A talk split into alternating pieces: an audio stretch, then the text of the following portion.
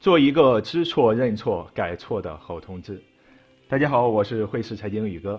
交易心理学这篇专辑呢，我想要把自己这些年在外汇市场中不断实践得出的一些心得，以及一些做单的技巧分享给各位，希望在你的交易之路上能够帮助到你。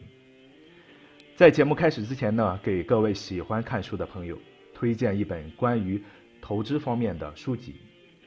杰西·利弗莫尔的《股票作手回忆录》这本书呢，描述了有史以来最为出色的股票投资人杰西·利弗莫尔波澜起伏的精彩投资生涯。这也是我极其推崇的关于投资书籍中为数不多的一本。迄今为止，我自己读了不下十遍，对于我这些年的投资帮助也非常巨大。在他的回忆录中写到过这么一段故事。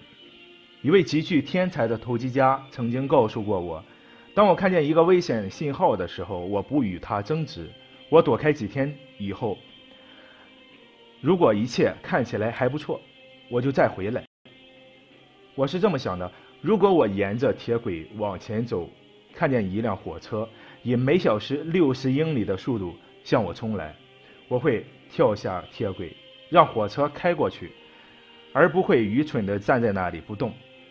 他开过去之后，只要我愿意，我总能再回到铁轨上来。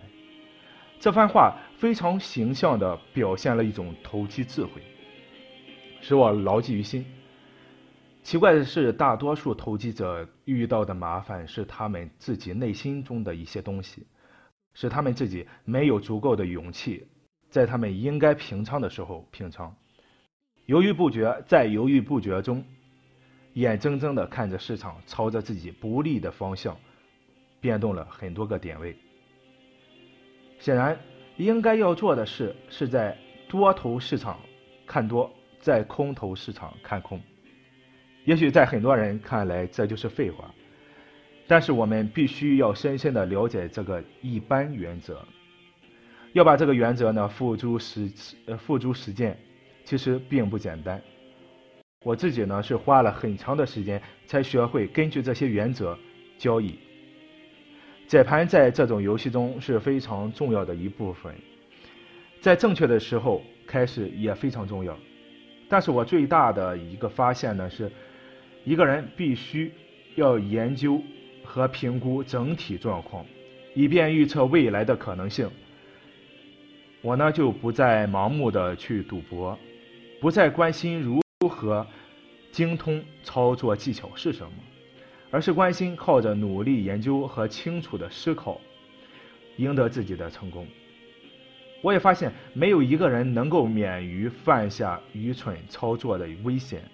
一个人操作愚蠢，就要为愚蠢付出代价。今天和大的大家的这个交流呢，就到这里。